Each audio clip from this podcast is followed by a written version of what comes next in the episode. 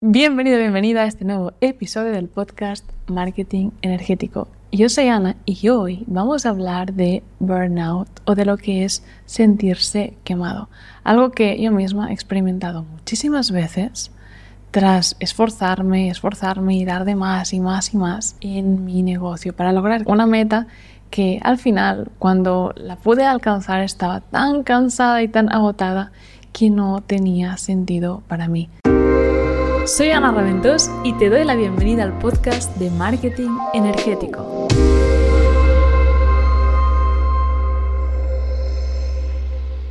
Así que siendo el burnout un tema que ha sido bastante recurrente en mi vida y una trampa del ego en la que a veces caigo aún hoy en día, quería grabar este podcast para contarte todo lo que he aprendido sobre esto hasta la fecha, porque tal vez con la intención de que algunas de las reflexiones te ayuden y te inspiren y te muestren cómo no caer en la trampa del hacer para merecer y luego poder descansar. Porque si algo nos repite el ego a menudo es, cuando todo esté en su sitio, estarás bien. Y no, no, no es, estarás bien y por consecuencia todo caerá en su sitio. Así que veamos primero, antes de, entrar en detalles, qué se siente al tener burnout. Y para mí lo primero que yo siento es que me disminuye muchísimo mi energía. Cuando yo estoy a tope, cuando yo estoy bien, suena el despertador y salto de la cama porque me muero de ganas de empezar a vivir mi nuevo día. En cambio, cuando arrastro burnout, Suena el despertador y estoy tan cansada que apenas tengo fuerzas para salir de la cama. Además también caigo en un estado muy de apatía. Podemos estar generando ventas, teniendo el mejor mes de facturación que yo siento neutralidad. Y eso es algo que a mí no me gusta porque siento que esa neutralidad me conecta de la gratitud, del agradecimiento. Y no me gusta vivir sin sentir que estoy valorando, que estoy abrazando todas las bendiciones que me manda universo. Y a veces también pues, se manifiesta con irritabilidad por cualquier cosa, incluso puede ser que un cliente me pregunte algo, igual ya se lo había respondido antes y vamos, me entra la ira ahí y cómo puede ser que no lo haya entendido aún. Cuando realmente no tiene nada que ver conmigo. Yo mismo a veces también entiendo las cosas para la segunda o a la tercera y claro, caer en el burnout me hace a veces no poder responder a los alumnos desde el amor. Y eso es algo que quiero evitar a toda costa. Entonces, antes de entrar en, detalle a las reflexiones o normas que yo creé para mí, quiero enseñarte esta carta que saqué de mi oráculo la última vez que sufrí burnout. Y es la carta de respira al revés. Y era tras el lanzamiento que hicimos este año, que fue récord de facturación, que te lo dejaré también en vídeos destacados. Y es un lanzamiento que fue muy bien y no paraban de entrar ventas y yo me sentía vacía y era como madre mía, ¿qué está pasando? Porque más allá de sentirme vacía, sentía la culpabilidad de no estar contenta por las ventas. Y al final saqué una carta para ver qué tenía que aprender de esta situación. ¿Y sabes qué significa esta carta? Claramente nos dice, a veces la apatía es falta de vida en tu interior, es falta de vitalidad interior. Sal ahí fuera Conecta con la naturaleza, llénate de la vida que te rodea y todo a ir a mejor. Y esto es exactamente lo que hice y de repente empecé cada vez a volver a reconectar con mi alegría, a volver a publicar stories y a compartir a diario en las redes. Por eso, de nuevo, si sientes que estás pasando por un periodo de pereza, de apatía, puede ser que simplemente sea burnout y tengas que desconectar. Entonces, ¿cuáles son las conclusiones que saqué? Porque siempre que paso mi vida por una época pues, que no es de lo más agradable, cojo papel y boli, cojo journal o a veces hago una cartulina de colores para hacer un mapa mental y voy poniendo los aprendizajes que van llegando ahí como a modo de iluminación. Y la primera es una frase que tengo presente y que a veces sigo escribiendo y repitiéndome para acordarme es que la vida es ahora. Esta frase me encanta porque nos habla de que siempre habrá más cosas que atender, o sea, esto nunca acaba y pensar que cuando haya terminado de responder todos los emails podré descansar es una mentira porque te habrá llegado otro email cuando acabes todos los que tienes pendientes. Entonces, el reto está en aprender a descansar en el ahora y en recordar siempre que la vida te está pasando ahora. Porque cuando yo empecé a emprender y quería generar ventas, yo me estaba aprendiendo de marketing, quería vivir de emprendimiento, lo que solía hacer era sacrificar todo mi tiempo libre de fines de semana, tarde siempre, foco en el negocio. Y no descansaba nunca, porque pensaba, no, ahora hay que trabajar duro, ¿no? Porque cuanto más duro trabaje, más antes voy a conseguir lo que quiero. Y no, no es así. Si no descansas, las horas que tú inviertes en trabajar no van a ser tan productivas.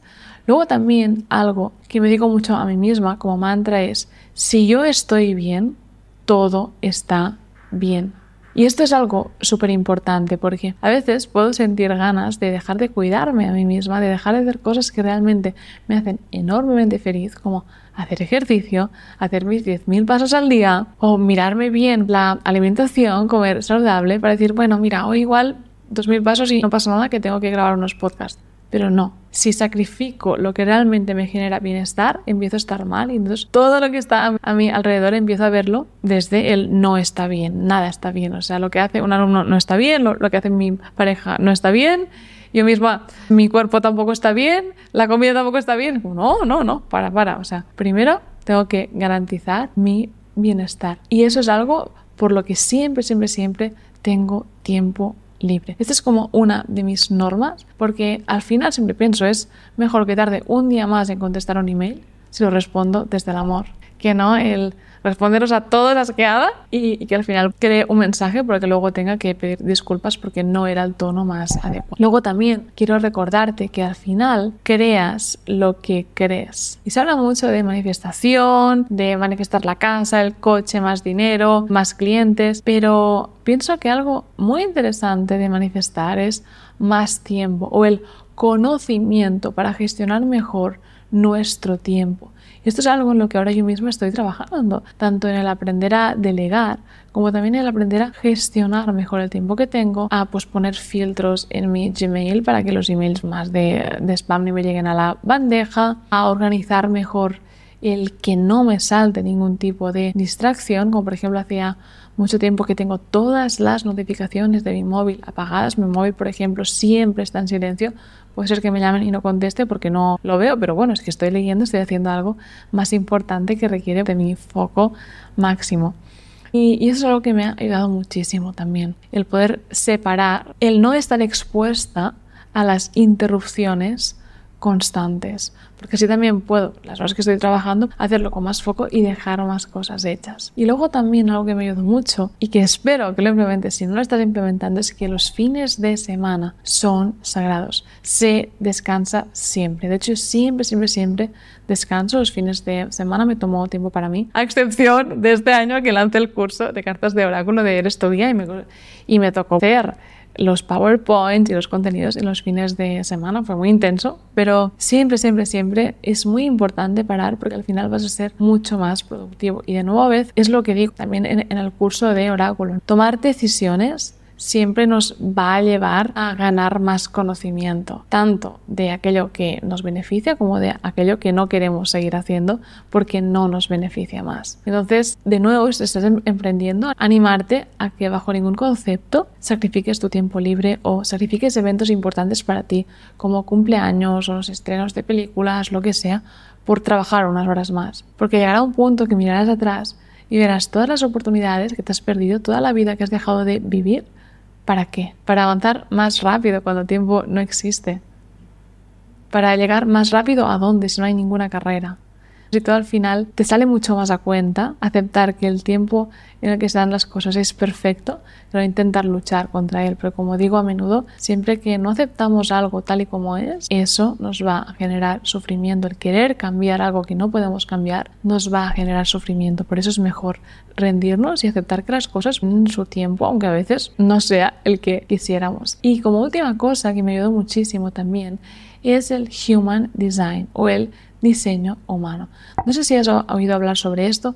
En países americanos está mucho más extendido, pero más que nada, así a grandes rasgos, es un sistema de autoconocimiento que combina varias disciplinas como la astrología, la física cuántica, el I Ching, la cábala y otros sistemas metafísicos y espirituales. Y entonces pues tú pones tu fecha de nacimiento, tu nombre y hora de nacimiento y te devuelve tu perfil humano. Y este perfil humano te da mucha información sobre ti. Y una de las informaciones que te da es cómo tú gestionas tu energía. Y eso para mí lo cambió completamente todo. Poder entender cómo era mi diseño humano, cómo yo gestionaba mi energía y entender que, por ejemplo, yo era una persona realmente podía tener días de foco súper profundo de hacer como igual 20 tareas en 3 horas y otros días en los que simplemente no iba a avanzar. Claro, antes de conocer cómo funcionaba mi energía, yo intentaba mediante la fuerza de voluntad, la rigidez y la disciplina, ya ves tú eso, lo conectado que está con la espiritualidad, hacer todo, todo, todo lo que me había marcado ser súper productiva. Y sufría un montón, porque a veces no